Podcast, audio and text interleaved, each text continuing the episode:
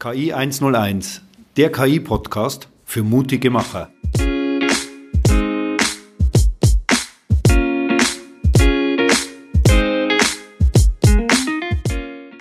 Herzlich willkommen zu unserem Podcast KI 101. Mit mir dabei ist wie immer der Reinis. Hallo Reinis. Grüß Gott. Und heute haben wir einen ganz besonderen Gast, äh, Shandor von der OTH Regensburg. Und ich, ja, Shandor, ich würde dich gerne bitten, stell dich doch erst bei unseren Gästen kurz vor. Ja, schönen guten Tag, Michael. Schönen guten Tag, Reines. Schön, dass wir uns hier im Rahmen dieses Podcasts mal wieder begegnen. Also wir sind uns vor kurzem erst begegnet. Ich bin Shandor Horvath. Ich bin Laboringenieur und leite den Fachbereich OTA BIM XR. Also an der Fakultät für Bauingenieurwesen bin ich tätig. Und da hat man sehr früh eigentlich schon erkannt, also so fünf, sechs Jahre, ja ungefähr vor fünf bis sechs Jahren hat man erkannt, man möchte unbedingt das Thema BIM, Building Information Modeling, voranbringen. Das ist quasi die Digitalisierung unserer Branche, die Digitalisierung ja nicht nur von Planung und Bauen, sondern geht eigentlich entlang der gesamten Lebenszyklusbetrachtung einer Immobilie, eines Gebäudes entlang. Und da hat es ganz viel ist das Thema der Datensicherheit, der Datenhoheit, der Aufbereitung überhaupt von Daten, weil wir haben es oft so, dass man sehr viele Stakeholder hat in diesem Prozess der Entwicklung von Gebäuden. Ähm, natürlich, wenn man die ganze Lebenszyklusbetrachtung hat, dann, dann geht es über 60, 70 Jahre und da Konsistenz, äh, konsistent Daten bereitzuhalten und so aufzubereiten, dass wirklich jeder was davon hat, das ist ein schwieriges Thema. Das Thema BIM haben wir vor 40 Jahren das erste Mal so definiert. Und ehrlich gesagt, in Deutschland sind wir immer noch nicht so weit. Deswegen hat die OTH Regensburg hier früh erkannt, dass man bereits in der, im, im Bachelor ganz früh die, die Studierenden sensibilisieren muss für das Thema, dass Daten, ja, wir reden heute über Datenprodukte, dass Daten wirklich einen ganz, ganz enormen Wert haben. Und da bin ich jetzt. Und die Schwerpunkte sind Extended Reality, eben BIM und meine persönliche, ja, mein persönlicher Enthusiasmus geht in Richtung Blockchain-Technologie Web 3. Okay, sehr schön, danke. Äh, reines äh, Datenprodukte, wir haben ja schon oft darüber gesprochen, über die, diese Themen, was war, was gibt es alles und und was könnten da Möglichkeiten sein. Aber, aber Schandor, ich habe noch, noch eine Frage. Ich meine, dieses Thema Daten in, in Gebäuden stelle ich mir ja unglaublich schwierig vor bei Bestandsgebäuden zum Beispiel. Ja, auf, je, auf jeden Fall. Das ist auch schwierig und gerade wenn es dann, also Bestandsgebäude hängen natürlich auch davon ab, aus welchem Jahr das ist. Also wenn ich, ich bin ja hier in Regensburg ansässig, wenn man dann ganz historische Gebäude hat, dann hat man vergilbte alte Pergamentrollen, will ich mal fast Ja, genau. behaupten. genau. Ähm, das ist natürlich ein sehr, sehr altes Niveau. Oft hat man natürlich aber auch aus den 60er, 70er Jahren die klassischen ja, Baugenehmigungsunterlagen, äh, aber natürlich immer 2D, also 2D auf Papier, Grundrissansicht, Schnitt und in Grundrissansicht Schnitt, das ist ja immer eine Abstraktion der Realität. Also wir haben ein 2D-Gebäude äh, dann runtergebrochen, aber was in welchen Höhen, wo zu welcher Kollision führen kann, das ist ganz, ganz schwierig. Also gerade wenn ich dann irgendeine Sanierung, irgendeine eine Umnutzung haben möchte, das ist wirklich ein Problem. Und da kommt uns aber die Digitalisierung, kann uns ja wirklich helfen, indem wir nämlich Laserscan-Verfahren haben oder ja, mit bis hin zu VR-Brillen auch nutzen können, also 360 Grad Fotografie, um dann allen Stakeholdern, allen äh, Projekteigentümern äh, oder Projektbeteiligten zu zeigen, ohne dass man vor Ort sein muss. Ist auch immer so ein Thema, dass man sich nicht mhm. physisch mhm. vor Ort treffen muss, um über die Sache reden zu können. Das ist natürlich schon sehr, sehr wichtig. Es ist ein größerer Aufwand, wenn man im Bestand arbeitet. Das ist, das ist absolut Fakt. Ja, ich denke, bei neu ist es immer relativ, ich sage Anführungszeichen, relativ einfach. Aber so alte Gebäude, auch, ich sag mal, Gewerbegebäude, alle Erleitungen zu finden oder Anschlüsse, wie, wie geht es wie geht's da weiter, kann ich mir sehr, sehr schwierig vorstellen. Weil es wird ja auch oft gar nicht so, oder nicht oft nicht, aber manchmal auch nicht ganz alles so verlegt, wie es eigentlich auf dem Plan ist. Also deswegen stelle ich mir das schon sehr, sehr schwierig vor in, in den Bestandsthemen. Ähm, wie ist es in den neuen? Wie, wie kann man sich das jetzt vorstellen? Was hat sich da verändert von der, ja, von der Bauzeichnung in die Digitalisierung hinein? Hm. Wie geht man jetzt eigentlich vor? Gibt es auch 100 verschiedene Programme, die das so äh, die Möglichkeit bieten? Okay. So ist es. Wir haben, ähm, ja, wie soll ich jetzt anfangen? Ich könnte jetzt äh, sehr pessimistisch anfangen und sagen, es hat sich nicht viel getan. Also ich habe meine Ausbildung an der TU München gehabt. Da haben wir im Grundstudium mit Stift, äh, also den Stift in die Hand genommen und dann halt ganz normal gezeichnet am Reißbrett. Und ist übrigens auch ziemlich wichtig für einen Architekten in der Frühphase, wenn es um den Entwurf geht, geht mhm. dass er nicht sofort mit dem Computer beginnt, sondern erstmal seine Gedanken spielen lässt und dann einfach, ich meine, das ist der kürzeste Weg von Gehirn zu irgendeinem Medium, um sich dann auch, ähm, um seine Gedanken repräsentieren zu können, glaube ich, ist Stift und Papier immer noch sehr gut, aber ab dem Zeitpunkt, man sagt die Leistungsphase 1 und 2, also in dieser ganz, ganz frühen mhm. Entwurfsphase der gemäß HUAI, also der Honorarverordnung für Architekten und Ingenieure, da ist es definiert, dass man eben zunächst mal in der Planungsphase sehr früh beginnt, um das Grundkonzept zu entwickeln ja, und dann gibt es so Stufen wie ähm, richtige Entwurfsplanung, dann die Genehmigungsplanung, wo man das Ding dann auch bei der äh, Genehmigungsbehörde einreicht und dann geht es in die Planung, wo es dann wirklich um die Detaillierung geht, um ähm, die Ausführungsplanung in der Leistungsphase 5. Und ehrlich gesagt, so von Stift und Papier ähm, sind wir jetzt ein bisschen weitergegangen. Jetzt haben wir Maus und Tastatur, will ich behaupten. Aber zu 80 bis 90 Prozent, je nachdem, wo man gerade ist, hat sich da eigentlich nicht viel getan. Es hat sich zwar das Medium digital verändert, also digitalisiert, aber unterm Strich zeichnen wir immer noch Striche oder Vektoren in ja. dem Fall. Ähm, also wir sind wieder bei einer Abstraktion. Wenn man im CAD ist, also Computer-Aided Design, ist es oft so, äh, hängt, ist auch übrigens ein systemischer Fehler gehe ich gerne nochmal darauf ein, warum da nicht hochwertigere Daten entwickelt werden, nämlich der Wunsch ist, 3D-Modelle zu haben von dem Gebäude. Ja. Und nicht nur 3D, sondern also nicht nur Volumenkörper dieser Gebäude, sondern wir wollen auch gewisse Spezifikationen. Also wenn ich mir Wände betrachte, ist es jetzt eine Ziegelwand, ist es Stahlbetonwand, ist es Holz, ja. äh, was habe ich für eine Rohdichte, was habe ich für eine Wärmedurchgangskoeffiziente, da sind ganz, ganz viele Parameter, die relevant sind für verschiedene Leute. Also wenn ich es dem Gebäudeklimatiker mhm. zum Beispiel gebe für seine Bemessung, dann muss er schon wissen, ähm, mit was habe ich es zu tun. Und dann natürlich auch ein ganz wichtiges Thema. Wir haben hier ja, wir, wir, also wir sind ja in Bayern hier und äh, haben jetzt einige Jahre nach Berlin geschaut und nach Hamburg geschaut und uns da ein bisschen lustig drüber gemacht. Mensch, schaut ihr an, Elbphilharmonie und Berliner Flughafen, die können ja gar nichts. Kostenexplosionen, ähm, Zeitexplosion, also die, die Fertigstellung ist dann teilweise zehn Jahre, neun oder zehn Jahre dann später gekommen. Was haben wir nicht gut gelacht? Und jetzt schauen wir nach München. Da haben wir nämlich die wunderbare zweite Stammstrecke. Ich glaube, das ist sogar noch schlimmer als Stuttgart 21, also die Erweiterung der S-Bahn-Stammstrecke München. Da haben wir eine Budgetierung von 3,8 Milliarden aufgerufen gehabt. Bei 7,2 Milliarden, also als diese Kostenexplosion bis auf 7,2 Milliarden gegangen ist, ist ein Untersuchungsausschuss eingetreten.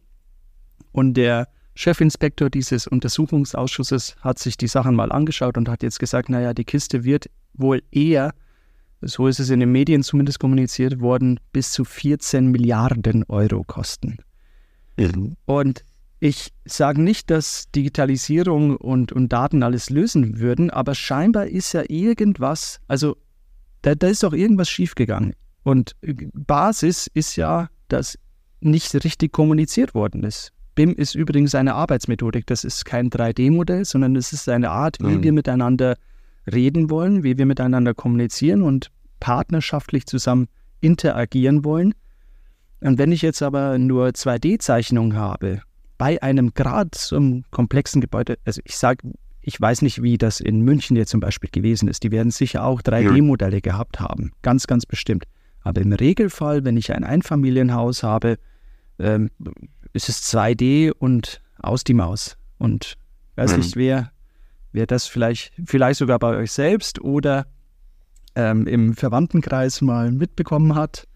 Dieser Moment, wenn der Bau, also man privater Bauherr ist und dann zum schönen Einfamilienhaus ist, also zur Baustelle äh, eben fährt und dann dieser Moment, wenn der Bauherr sagt, oh, dieses Oh ist ganz, ganz schlecht, weil das bedeutet, man hat sich das so nicht vorgestellt.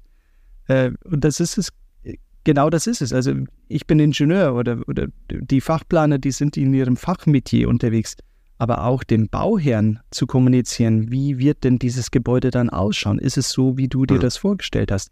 Das, du kannst da nicht wirklich mit Abstraktionen arbeiten. Also du kannst vielleicht ein Rendering machen, aber das ist ja auch nur eine Momentaufnahme aus einer Perspektive, sondern du, du musst ja die Möglichkeit haben, idealerweise, so ist auch der Gedanke von BIM, bevor ich das ganze Ding in echt baue, baue ich das digital mhm. schon mal.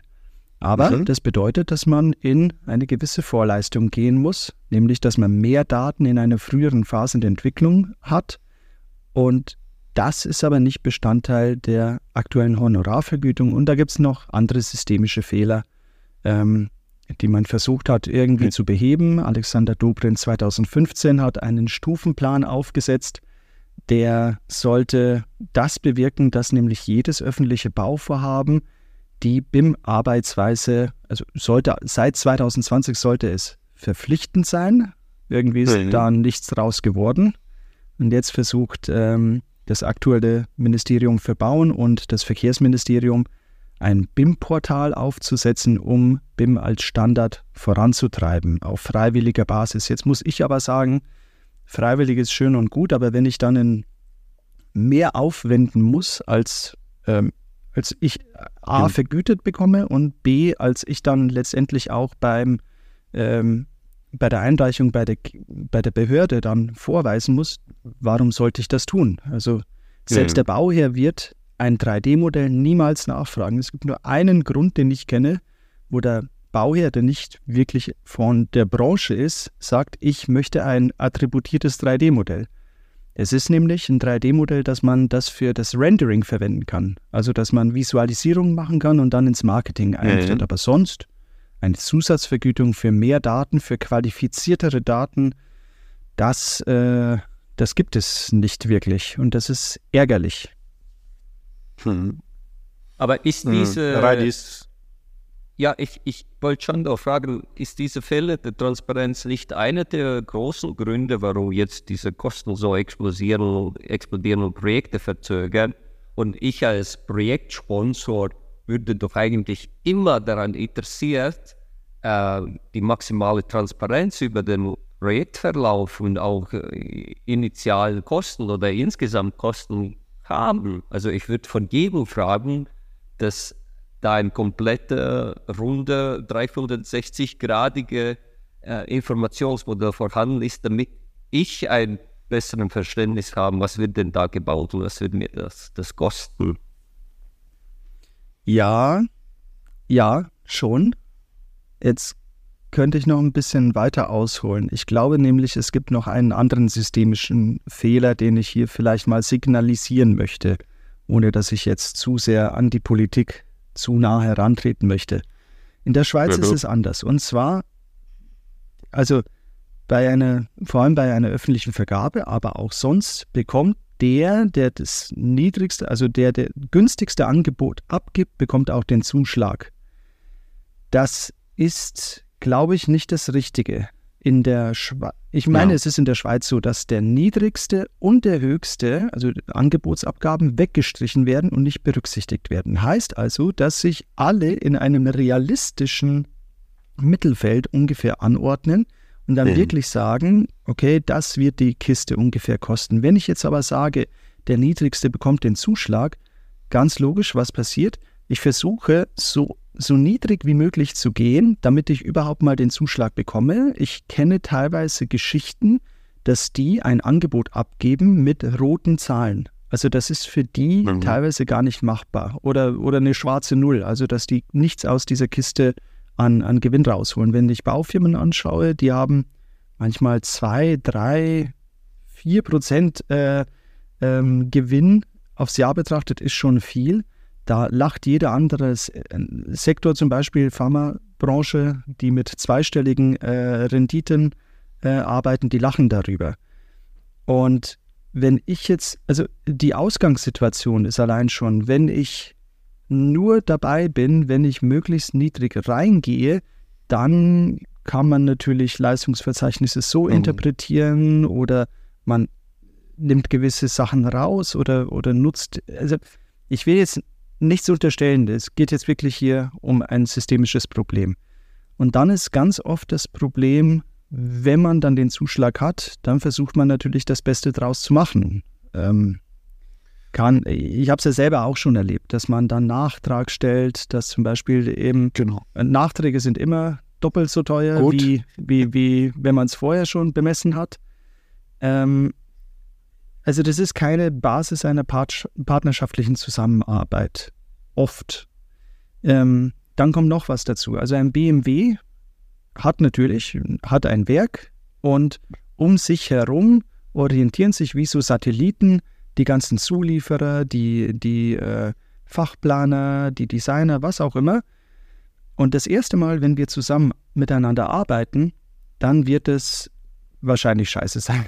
Und beim, beim nächsten Mal wird es schon ein bisschen besser. Und so beim dritten, vierten Projekt, da weiß man, aha, das sind so diese Methoden, das sind so die Prozesse, die bei meinem mhm. Partner gut funktionieren. Was haben wir für einen Datenaustausch? Wann äh, braucht ihr das Reporting? Wie macht ihr euer Controlling? Wo kann ich mich integrieren? Was sind eure Systeme? Was verwendet ihr für Softwareaustausch?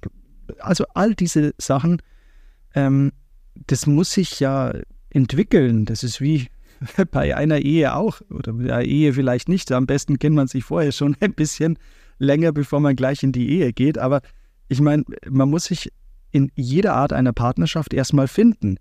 Und wenn ich aber hier schaue, gerade bei dem Thema Einzelvergabe und wenn dann immer wieder der günstigste den Zuschlag erhält, ähm, es ist fast nie der Fall, also eigentlich nie der Fall. Wir reden von teilweise 40 verschiedenen Parteien, die miteinander bei einem Bauprojekt äh, reden mhm. und arbeiten und, und zusammenwirken müssen ähm, die alle wieder zusammenzuholen als ein geschlossenes, super tolles Team, das passiert eigentlich nie, sondern jedes Bauvorhaben sind neue Teams, neue Strukturen. Ähm, oft sind Subunternehmer dann, die aus dem Ausland kommen. Also wir, wir haben ja gar keine deutschen mhm. Arbeiter. Wir sind glücklich und dankbar, dass überhaupt noch jemand zu uns kommt, um auf der Baustelle zu arbeiten. Ähm, und äh, da, da sind so viele verschiedene Leute beteiligt.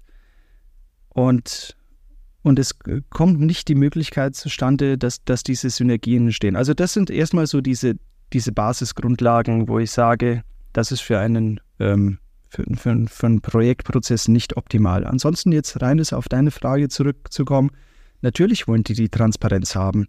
Aber ich glaube, bei den Bauherren ist auch nicht die, das Verständnis, warum jetzt ein, ähm, ein 3D-Modell transparenter sein sollte als 100 2D-Pläne mit allen möglichen Detailanschlüssen und dann gibt es Bauschurfixe oder Planungsschurfixe, wo sich die Fachplaner dann stundenlang bereden und, ähm, und sich ja austauschen und austauschen müssen und alles protokolliert wird.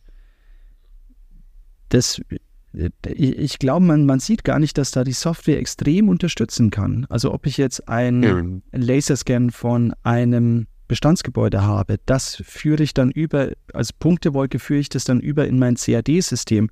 Und dann spuckt mir mein CAD-System automatisch aus, wenn ich gerade hochkomplexe Bauvorhaben habe, zum Beispiel in der Chemieindustrie mit den ganzen Rohren und Überlagerungen. Irgendwann, also ein 2D-Plan kann dann nicht mehr mithalten. Und wenn das ja, System dann auch noch. Genau. Das, ja. das ist ja auch nicht nur 3D, oder das ist ja wirklich ein digitaler Zwilling von, von dem Gebäude oder von dem Projekt, was ja. dann entsteht. Du hast ja selbst gesagt, Material und Beschaffung und die ganzen Sachen sind ja auch in dem Modell drin. Also das ist ja mehr, viel mehr als ein 3D-Modell, oder? Absolut, ja. Aber wer und, zahlt das? Das ist auf jeden Fall ein Mehraufwand. Und ähm, wenn ich schon so argumentiere, dass der Allergünstigste den Zuschlag erhält und ich in der Theorie ja auch nur ähm, 2D, nein, nicht nur in der Theorie, sondern das ist wirklich so, nur 2D-Pläne abgeben muss bei der Behörde, plus nochmal ja. ein paar Kalkulationen, ähm, dann ist ja nirgends der Anreiz da. Also manchmal läuft mhm. es gut, manchmal schlechter. Teilweise hat sich das ja auch schon eingebürgert, dass ich dann, naja, immer mal 15 Prozent lieber draufsetzen soll. Ähm, also wenn, wenn mir ein Angebot abgegeben wird, dann sagt man, ah, da könnte sich noch so viel tun. Also Bau, Baupreise zum Beispiel haben sich gegenüber dem letzten Jahr um 15 Prozent erhöht. Ist natürlich nicht nur das Thema der, der fehlenden Digitalisierung, aber das ist mitunter ein großes Element, wo ich denke, da, da würde es einen Hebel geben, gerade in der gesamtlebenszyklischen Betrachtung. Also wenn ich jetzt zum Beispiel ja. sage, ähm, wir haben ja vorhin von, diesen, von diesem alten Gebäude gesprochen, ähm, wo es dann vergilbte Pergamentpapiere gibt. Jetzt angenommen, oder gehen wir mal ein bisschen moderner, gehen wir mal in die 50er Jahre, gehen wir mal in die 60er Jahre, ähm, wo ich dann auch nur Grundrissansicht Schnitt habe und dann hole ich mir ein Abrissunternehmen und die sagen dann, Quadratmeter Abriss von dieser Wand kostet, ich sage mal eine Zahl, 5 Euro. Und dann merkt man aber, hoppala, da ist Asbest drin. Asbest, okay. wunderbarer Baustoff, hat man zumindest damals gemeint, bis man dann gemerkt hat, äh, ist krebserregend, deswegen äh, absoluter Sondermüll und man muss mit dem Schutzanzug kommen. Das heißt, der Quadratmeter für den Abriss wird dann nicht 5 Euro sein, sondern 5000 Euro. Also es explodieren wirklich diese Preise weil vielleicht diese Information in den Unterlagen, in den 2D-Unterlagen nicht vorhanden ist, irgendwelche alten Ordner, dann ist auch nicht alles da oder also es gibt keine oft keine, keine Konsistenz dieser Daten, die dann aber wirklich entsprechend diese, diese, dieses Risiko in sich tragen, ja. wenn, man, wenn man nicht alle Informationen hat. Also wir können natürlich nicht die, die, die Zukunft vorhersagen. Jetzt zum Beispiel diese Baupreisexplosion hat man nicht vorhersagen können. Man hat auch nicht die Entwicklung vom Leitzins sagen können, wie sich das entwickelt. Also das ist übrigens okay. auch gerade ein großes Thema, wo ich, wo ich sage, man hat vielleicht teuer Immobilien eingekauft. Ich sage mal so, es sind ganz, ganz viele andere Themen, die natürlich auch für einen Bauherrn, gerade jetzt auch im privaten Sektor, wenn man ein Einfamilienhaus äh, gekauft hat, mit der Bank ausgemacht hat, zehn Jahre Zinsbindung bei einem Prozent äh, Zins, und man hat ohnehin schon extrem teuer eingekauft. Und dann jetzt in den nächsten Jahren wird wahrscheinlich äh, die, die, die Anschlussfinanzierung anstehen und dann redet man nicht von einem Prozent, sondern auf einmal werden es sieben, acht Prozent, obwohl man mit, der, mit dem Rücken schon an der Wand ist.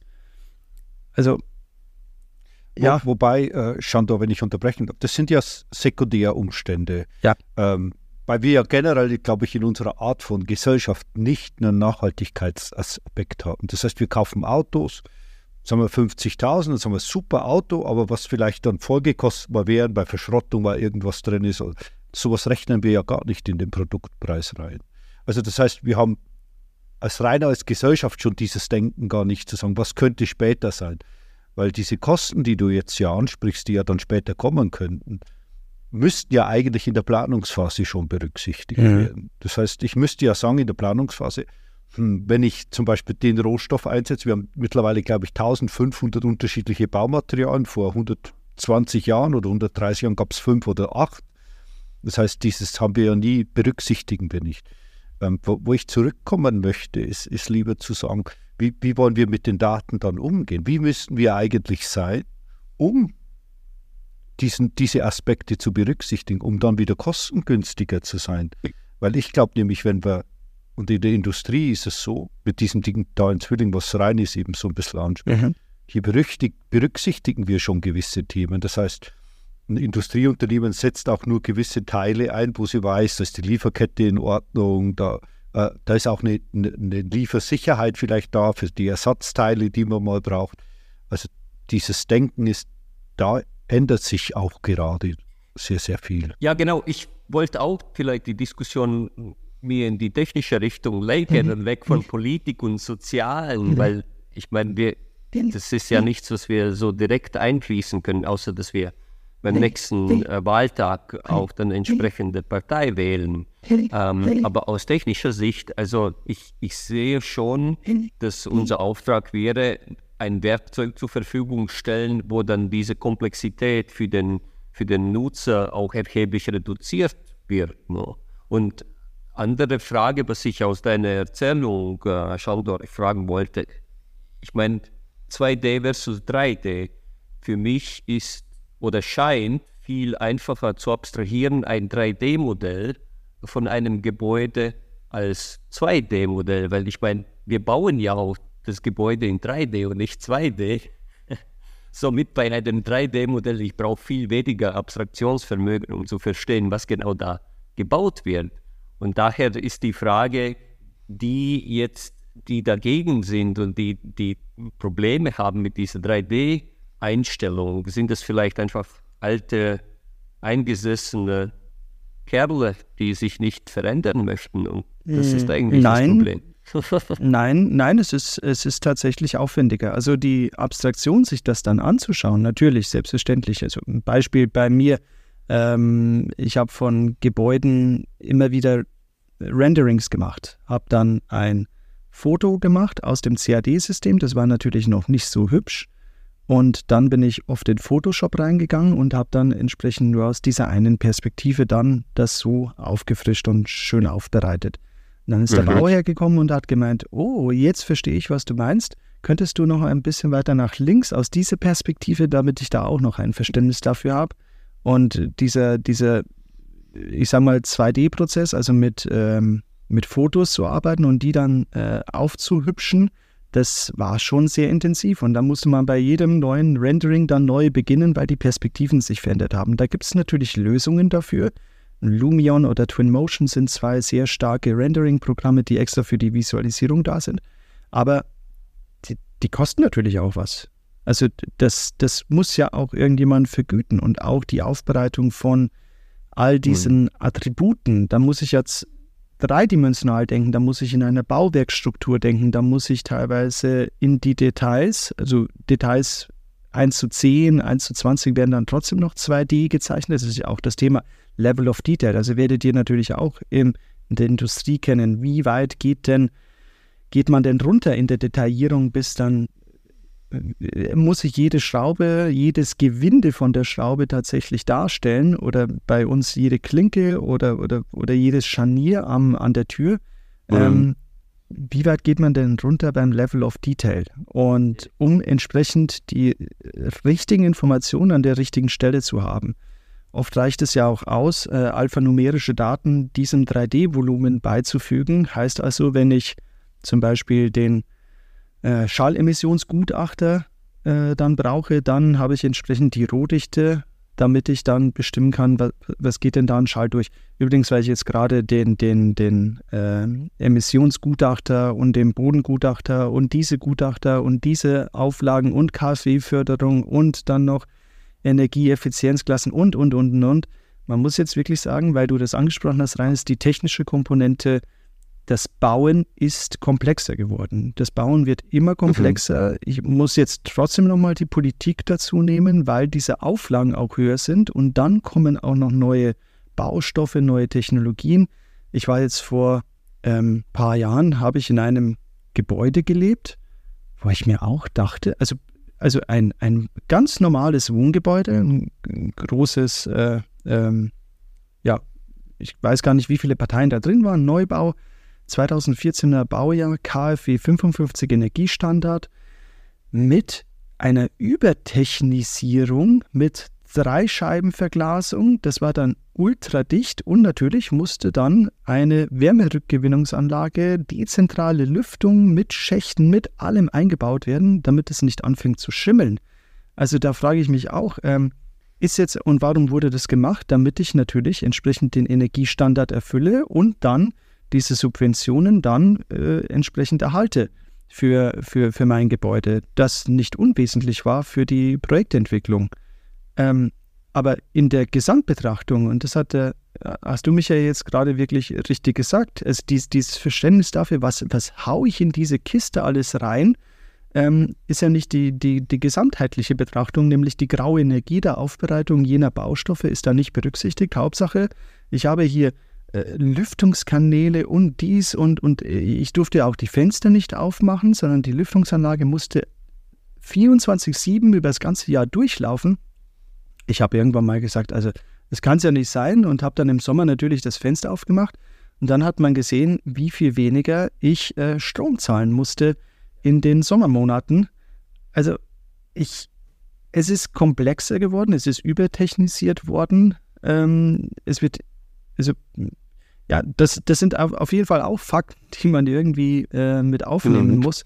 Ähm, und ich denke, das, das ist eben in dieser Lebenszyklusbetrachtung nicht optimal, nicht optimal hergestellt. Also meiner Meinung nach. Was, was mir gut gefällt, willst du rein, ist, was mir gut gefällt, ist nämlich, um auf die Technik zu kommen. Du hast ja diese unterschiedlichen Gewerke angesprochen. Das heißt, wie schaffen wir jetzt da einheitliche Datenräume und Datenprodukte zu, zu schaffen? Genau, das ist auch für, für später. Das ist auch nämlich mein Problem, weil Chandor, du hast erzählt, diese Gutachten, jede Gutachten, nochmal dritte Gutachten und äh, das erinnert mich an ähnlichen Problemen beim Maschinenbau, wo die äh, verschiedenen Bereiche einer Maschine äh, die einzelnen Aggregate herstellen und in der Betrachtung der einzelnen Aggregate, die funktionieren auch einwandfrei, aber wenn man die Anlage zusammenschaltet, dann funktioniert nichts. Und deine Erzählung erinnert mich auch ein bisschen äh, von diesen Maschinenbauerproblemen, weil der Einzelgutachten zwar in Ordnung ist, aber in der Gesamtheit haben wir Verzögerung von neun Jahren. Ja, absolut.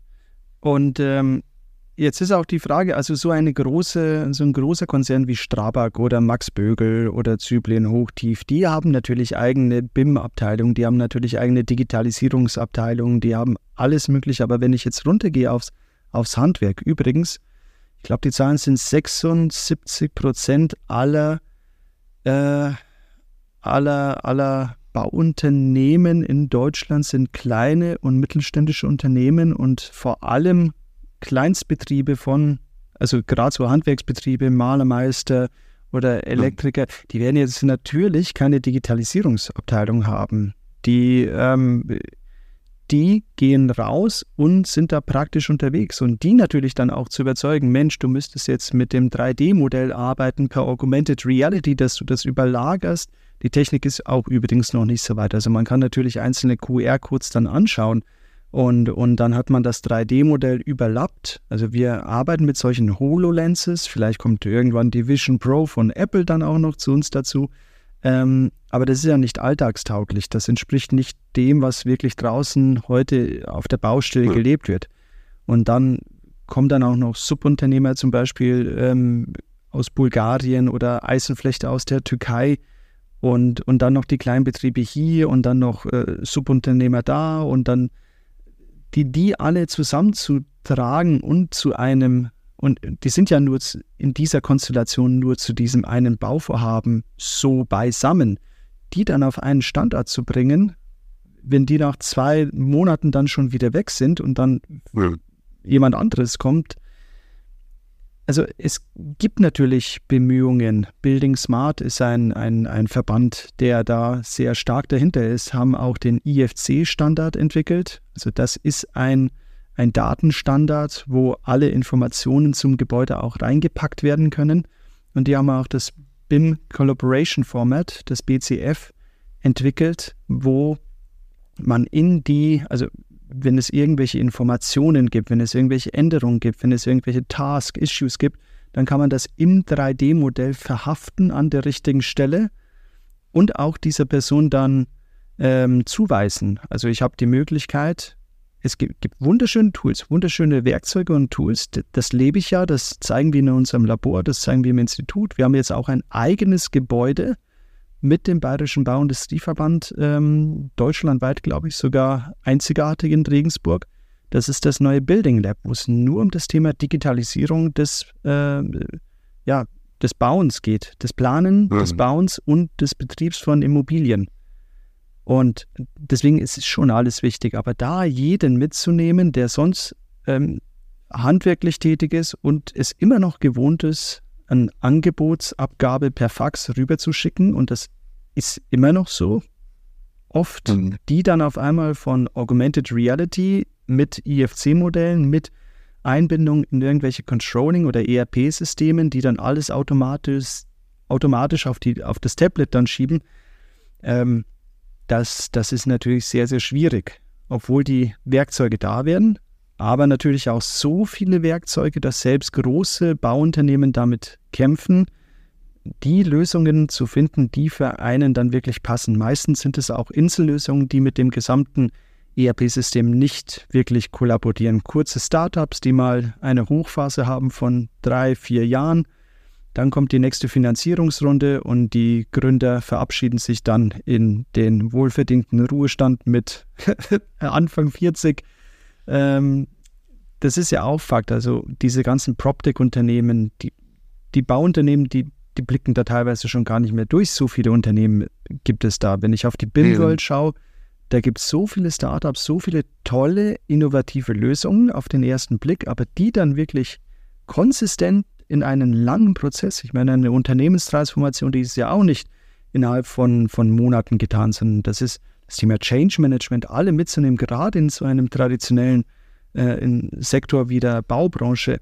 Das sind Jahre, das sind Generationen, die überzeugt werden müssen und mitgezogen werden müssen. Weil ja. vor ein paar Jahren hat es ja auch so und so geklappt. Warum soll ich jetzt auf einmal alles umwerfen? Jetzt muss ich mich mit dem Quatsch auch auseinandersetzen. Jetzt kommt diese Emission und dieses Gutachten und dann kommt noch Nachbarschaftsbeteiligung und dann auf einmal kommen da noch irgendwelche Bürgerinitiativen und dann klappt es mit dem und dem nicht. Also so viele reden da mit ich denke jetzt mit Bürgerinitiativen auch übrigens an den Ausbau von, ähm, von den Stromtrassen von Norden nach Süden ist ein Thema. Oder der mhm. Nordzulauf. Wir haben der Be Brenner Basistunnel, eines der wichtigsten Verkehrsachsen für uns Europäer, nämlich von Helsinki bis runter nach Palermo, eine, eine, eine Gütertrasse auf den Schienen, da haben wir Probleme. Also die in Österreich haben schon den Tunnel fertig gebohrt und wir haben noch nicht mal die Genehmigungsverfahren für den Nordzulauf des Brenner Basistunnels. Das kann es doch nicht sein. Wir machen uns international ehrlich gesagt lächerlich und, und diese, diese deutsche Überbürokratisierung führt dann oft auch dazu, dass, dass wir ja, dass wir mit unseren europäischen Partnern da nicht mithalten können. Also muss ich jetzt mal ganz ehrlich so sagen. Oder wenn, wenn ich jetzt nach München schaue, wenn ich jetzt nach Stuttgart 21 anschaue oder Berlin oder Hamburg und da gibt es unzählige Beispiele. Ich glaube, Mario Barth macht sogar eine Sendung darüber, ähm, äh, Steuerverschwendung in Deutschland. Und das ist wirklich teilweise ein volkswirtschaftlicher Schaden, der da entsteht. Das muss man klar so definieren, wie es, wie es auch ist. Mhm. Gut, aber jetzt im Kern, im Kern, das sieht ja nach Überkomplizierung aus, oder? Sowohl aus, was die Werkzeuglandschaft betrifft, als auch die Gesetzgebung, auch, als auch die Prozesse. Und ähm, ich sage mal so, unser Bier ist ja die Technologie und dann ist ja trotzdem der Argument valide, lass uns doch daran arbeiten, um diese technologische Werkzeuglandschaft so weit zu vereinfachen, dass auch ein Handwerker das für nicht zu komplex findet und auch gerne da bei diesem System mitmacht. Weil ich meine, ja. niemand ist ja fundamental gegen technologische Innovation, wenn das ähm, Arbeitsleben erleichtert und auch die Geschwindigkeit gibt in, gibt in den Projekten. Offensichtlich das Problem ist nicht, weil die immer noch mit Fax arbeiten möchten, sondern weil die neuen Systeme einfach zu kompliziert sind. Und zu teuer vielleicht für die kleinen Betriebe. Ja gut, die Oft, sind ja teuer, weil die kompliziert sind. Wenn die einfach wären, dann hätten die 14,99 gekostet und niemand hätte das als das Problem gesehen, ja. Weil die einfach mit so vielen Funktionen und Eigenschaften ausgestattet sind, die auch natürlich jeder kostet ein bisschen mhm. was. Und in Summe, das äh, ja dann resultiert in diesen überteuren Systemen und überkomplizierten Systemen gleichzeitig, ja. Wie, wie hat es die Autoindustrie gelöst? Weil ich glaube, sowas könnte auch helfen. Ich war mal Geschäftsführer bei einem Zulieferer für Automotive, wir waren 120 Leute. Und wir hätten uns das auch alles nicht leisten können. Schau, alles, was du hier erzählst, an Werkzeugen, was, was so, so große Konzerne wie VW zum Beispiel will, äh, hätten wir uns niemals leisten können an, an, an IT-Landschaft, wäre nicht möglich. Aber die haben eine Plattform zur Verfügung mhm, gestellt. Mhm, und auf dieser Plattform haben wir reingearbeitet. Das heißt, wir haben die Teile angeboten und wir waren dafür verantwortlich, was das dann letzten Endes für ein genau Material ist, wie das, wie das aussieht. Wir haben die Zeichnung bekommen, aber diese ganzen Spezifikationen und Feinspezifikationen für das Teil mussten wir als Zulieferer eingeben. Ich sage clever gemacht, weil die Leute bei VW haben sich natürlich da äh, diese ganze Verantwortung auf die Zulieferer geschoben, was ich clever finde und damit Riesenkosten gespart. Aber wir haben uns als Zulieferer natürlich auch Riesenkosten gespart, weil wir diese IT-Landschaft, die da geboten wurde, uns gar nicht leisten hätten können. Ne? Mhm. Also, genau. ich, also sind mhm. die, die haben das umgedreht. Die haben gesagt, hier, ich stelle dir das zur Verfügung, aber du bist auch dafür verantwortlich, wenn du unser Lieferant sein willst, dass du das auch sauber pflegst. Und es wäre nicht ein Teil möglich gewesen in der, in, der, in der Fertigung, wenn das nicht vollständig freigegeben worden wäre von der Qualitätsabteilung von VW. Und da war auch ein Teil, die Daten mussten drin sein. Ja, mhm. und also Bauindustrie ich, ja. ist doch auch infrastrukturell. Also nach dieser Logik müsste Staat, ja, wenn Bauindustrie ist infrastrukturell, Staat müsste diese Plattform zur Verfügung stellen und die ganzen Handwerker und, und Architektenbüros und so weiter einfach bei dieser Plattform onboarden und dort mitmachen. Ja, und es muss auch Lust machen. Also es ist jetzt gerade im Oktober letzten Jahres aufgerufen worden, das BIM-Portal, was genau das, glaube ich, auch bezwecken möchte. Also es wird vier Hauptkategorien geben. Es wird mal alles, was es an komplexen Bauteilen und Prozessen gibt, definiert. Das ist erstmal diese, diese Auswahl, um wie ein Baukasten sich das dann auch zusammengeben ähm, zu können. Also das ist jetzt erstmal für, den, für, die, für die Ausschreibung relevant, dass man dann auch wirklich, also ich kann natürlich sagen, ich hätte gerne ein Stück Museum. Also wenn je tiefer man mhm. reingeht, ja, was möchtest du für eine Fassade haben? Ähm, passt es denn überhaupt dorthin? Hast du diese, dieses und jenes berücksichtigt? je tiefer man geht, desto detaillierter wird es dann natürlich und desto komplexer wird es. Aber dafür soll hoffentlich, ich habe es mir jetzt angeschaut, dieses BIM-Portal ab 2025 als Standard dann funktionieren. Nämlich, dass ich dann als öffentlicher, zunächst öffentlicher Auftraggeber, aber dann vielleicht auch geöffnet für die Allgemeinheit, hier meine, äh, meine Ausschreibung abgeben kann. Eine Baufirma oder nicht nur Baufirma, sondern alle Gewerke haben dann die Möglichkeit, über diese Plattform dann auch ihr Angebot abzugeben. Und dann habe ich auch noch die Möglichkeit, über diese Plattform ähm, so Controlling-Mechanismen äh, zu prüfen, ob das dann wirklich ähm, sinnhaft ist, was da drin steht. Also zum Beispiel zu sagen, ich habe das IFC-Modell, also das 3D-Modell mit allen relevanten Attributen, zerstückel das, also habe meine Mengenangabe und prüfe das dann gegen mit Kostenelementen, ob denn das dann alles funktioniert. Und natürlich kann man das dann noch weiter. Ich bin mir übrigens auch sicher, dass dann verschiedene Modelle zusammengefasst werden können. So sollte es auch sein, zu einem Koordinationsmodell und über wieder eine andere Software dann Kollisionsprüfungen geführt werden. Weil nichts ist schlimmer, als wenn ich draußen auf der Baustelle bin und merke, hoppala, ähm, das geht gar nicht. Hab, schick eine Behinderungsanzeige raus und dann steht die Baustelle für eine Woche an der Stelle. Chandor, was schätzt du, warum, warum ist dieses BIM-Portal optional? Weil ich meine, bei Automobilherstellern, wenn du als Zulieferer nicht diese Plattform nutzt, dann kannst du nicht liefern. Dann wirst du nicht als Zulieferer ausgewählt. Ja, ja aber und, das sagt der Private.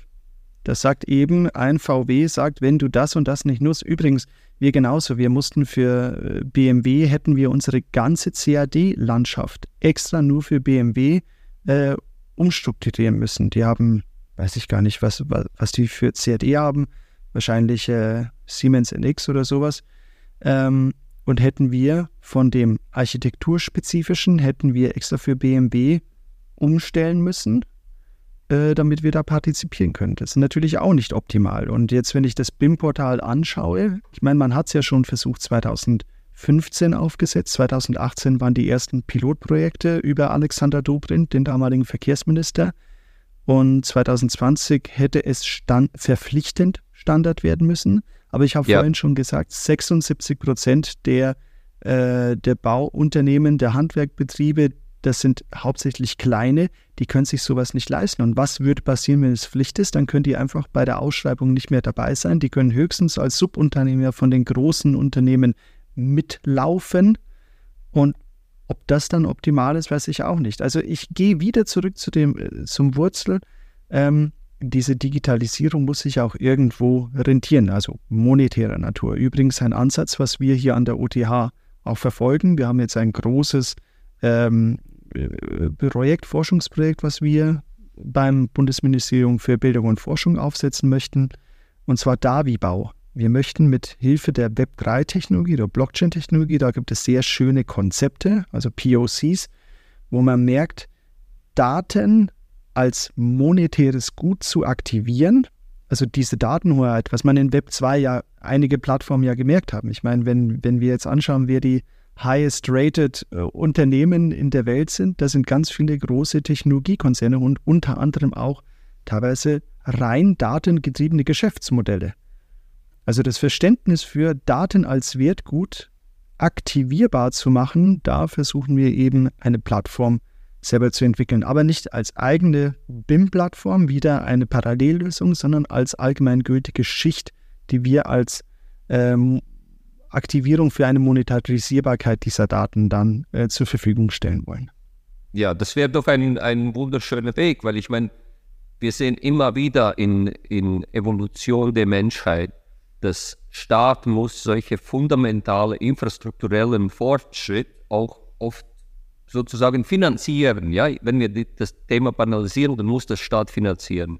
Und wieso denn nicht über so ein BIM-Portal äh, jeden mit einem gewissen Satz vergüten, wenn die da mitmachen und auch die Daten mitliefern. Und dann hat auch der kleine Mittelstand vielleicht nicht nur dieses Kostenthema überwunden, sondern hat auch finanziellen Reiz dort mitmachen, weil er kann damit ein bisschen Geld dazu verdienen. Das ist doch ein wunderschönes Modell auf Papier oder in der Theorie, ja.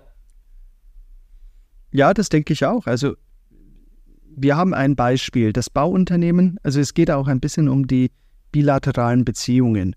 Wenn ich ein Planer bin, dann habe ich zu meinem Bauherrn Kontakt. Das ist mein Auftraggeber. Ende. Aber das, was sich entwickelt, das ist ja für die, für die nächste Lebenszyklusphase relevant. Und dann danach ist es für die Betriebsphase. Übrigens 80 Prozent der Kosten eines Gebäudes fallen während der Betriebsphase an. Also die, die ganzen lebenszyklischen Kosten. 80 Prozent der, der, der Gesamtvolumina ist in der Betriebsphase über natürlich 60 ja. Jahre dann betrachtet oder 50 ja. Jahre. Ähm, ich als Planer habe zum Beispiel mit dem Bauunternehmen kein Geschäftsverhältnis. Was heißt das? Wenn ich A, den Anreiz nicht habe, auch nicht brauche, um ein qualitatives ja. 3D-Modell zu liefern und keiner danach fragt und ich auch nicht vergütet werde, werde ich es auch nicht machen. So, Punkt. Wenn das Bauunternehmen jetzt, und das ist wirklich Fakt, das habe ich jetzt schon von einigen gehört, es gibt vielleicht ein 3D-Modell, das wird dann einfach weitergeleitet als E-Mail vom Bauherrn. Ähm, das nimmt das Bauunternehmen, die möchten das nämlich gerne ins Controlling. Also oft ist es so, die arbeiten mit i2, also mit einem ERP-System, wo anhand von diesem 3D-Modell die Bauablaufsimulation dann auch gemacht wird und dann entsprechend auch das Controlling durchgeführt wird. Ob die Baustelle mhm. noch, ob alles picobello ist. Die nehmen das Modell vom Architekten, schmeißen das in die Tonne und fangen von vorne, von Null an, das Ganze aufzubauen. Die nehmen die 2D-Pläne und bauen das Ganze so für sich auf, damit die damit arbeiten können.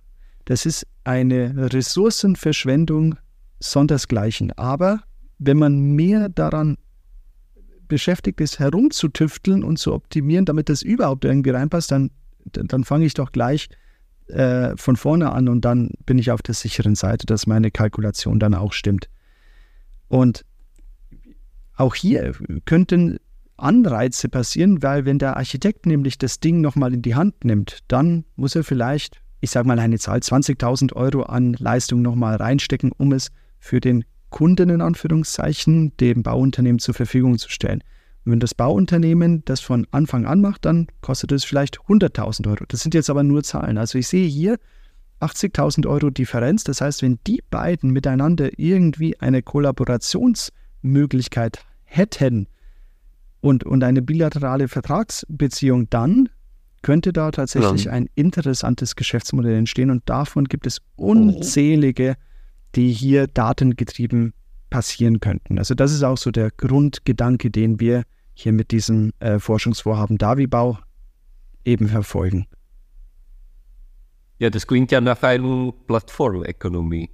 Und ja, die ja, erfolgreichen Beispiele von Uber über Airbnb und so weiter, das sehen wir ja auch eigentlich zu Dutzenden, wie das man richtig ja. auch macht. Ich meine, Erfahrung gibt es ja auch draußen. Okay. Das ist eben dieses Web 2-Universum, wo man sieht, aha, irgendwelche zentralen Institutionen, die machen super, super Gewinn mit unseren Daten. Man sagt ja immer, man hat nichts zu verbergen, aber andererseits, wenn, wenn dieser Grundgedanke käme, und das ist eben das, was Web 3 du, du kannst deine Daten im Internet besitzen und auch verwalten. Das klingt sehr abstrakt, aber wenn, spätestens dann, wenn ich verstehe, dass daraus ich auch monetär profitieren kann, dann, glaube ich, ist der Punkt angekommen, wo ich sage, die zur Verfügungstellung meiner Daten, da möchte ich natürlich mit partizipieren und dann entsprechend passe ich auch etwas drauf auf, ähm, was ich mit meinen Daten dann auch anstelle. Ja. Und wenn der Staat als Besitzer so eine Plattformökonomie auftritt, dann habe ich ja auch sozusagen eine dritte unabhängige Partei, die meine Daten dann hat. Okay, wenn man dem Staat vertraut, das ist natürlich auch ein heißes Thema, aber ich meine, von allen Teilnehmern, Staat ist doch der vertrauenswürdigste, sage ich mal, ja, versus irgendein privates äh, Unternehmen, was potenziell wettbewerbbar ist. Und äh, anderer Aspekt ist, dass äh, Staaten sucht doch auch nach äh, verschiedenen Modellen, um Steuereinnahmen zu erhöhen oder auch generell Einnahmen. Ich meine, als Besitzer von so einer Plattformökonomie wird doch Staat auch sicherlich erheblich davon profitieren, oder? Wenn jeder, wenn jeder Bauprojekt nutzt diese Plattform, dann ist es auch bestimmt ein lukratives Geschäftsmodell. Auf alle Fälle. Und ähm, da, da gebe ich noch eine Zusatzebene dazu. Und zwar, ich denke, nicht nur der Staat, der übrigens ja alle vier Jahre dann wechselt von der Regierung her, aber natürlich gibt es da gewisse Konsistenzen. Aber ich würde sagen, noch schöner oder in der Theorie zumindest möglich die Blockchain-Technologie. Code is King. Die Spielregeln, die ich hereinschreibe in diesen Code. Also ich denke daran zum Beispiel, wenn ich auf diese Plattform gehe und dann als Urheber dieser Daten dann auch versiegelt und äh, Brief und Siegel drauf ist, dass ich der Urheber dieser Daten bin. Und das wird auf die Blockchain geschrieben und das wird auf verschiedenen Nodes auf die ganze Welt verteilt. Das ist dann schon sehr, sehr schwer zu fälschen. Das heißt also, das ist ja. ziemlich sicher so aufzusetzen. Shandor ist wirklich der Urheber dieser Daten, deswegen darf er davon auch profitieren. Wenn dann das alles unter der Schirmherrschaft einer Regierung passiert, sehr, sehr gerne, aber ich denke sogar noch eine höhere Vertrauensebene hätte, so plump es klingt, der Code, die Spielregeln, die wir international dann festgeschrieben äh, oder festgeschrieben haben in dem Code und international durch die Blockchain-Technologie ja. unkorrumpierbar versiegelt Eben. sind. Absolut. Wow, das ist wirklich sehr interessant, oder? Schon. Dann, wir sind jetzt an einen schönen Punkt angekommen. Ich denke, äh, wir, wir, wir machen langsam Ende. Wir würden uns aber sicher mal wieder freuen, Chandra, wenn du mal wieder dabei bist, weil ich denke, wir haben noch viele Themen, die wir, die wir miteinander besprechen können. Aber wir sind trotzdem schön auf die ganzen Datenprodukte am Schluss gekommen, auch wenn ja. wir einen riesen Bogen gespannt haben, wie, wie wichtig dieses Thema ist. Und wir merken das auch unglaublich bei uns in der Industrie, mit unseren Industriekunden, wie langsam dieses ja, Bewusstsein entsteht für Datenprodukte. Ja, und dieses so. Bewusstsein muss erstmal bei uns in der Industrie natürlich ankommen. Ähm, das ist ein längerer Prozess. Das ist, das ist einfach so. Aber man muss die Leute mitnehmen an der richtigen Stelle. Und ich hätte noch ganz, ganz viele Beispiele, wo es sehr, sehr gut geklappt hat. Das Change Management, letztendlich diese Technologie, das ist nicht, wir machen es nicht wegen der Technologie. Die Digitalisierung ist nicht für die Digitalisierung da, sondern die Digitalisierung ist für den Menschen da und äh, soll die Prozesse vereinfachen und wirklich dem, wir sagen immer, dem, dem einfachen, sympathischen, handwerklich begabten Bauarbeiter dann unterstützend ähm, als Werkzeug da, was es nichts anderes ist, ein Werkzeug, was, was eben als Hilfestellung da sein soll, den unterstützen, dass wenn, wenn dieser Kerngedanke dann da ist, auch bei den Softwareentwicklern und auch bei der ganzen Landschaft der Technik, dann glaube ich, sind wir auf dem richtigen Weg. Mhm. Absolut. Gut.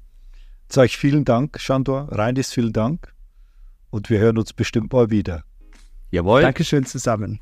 Bis zum nächsten Mal. Bis zum nächsten ja, Mal. Bis zum nächsten Mal. Ciao. Danke.